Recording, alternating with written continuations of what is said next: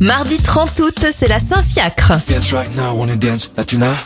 On débute cette éphéméride avec les anniversaires de stars. Carlito a 36 ans, 90 pour Geneviève de Fontenay, Laurent Delahousse a 53 ans, 50 pour Cameron Diaz. 45 ans pour Loana et la chanteuse bébé Rexa a 33 ans.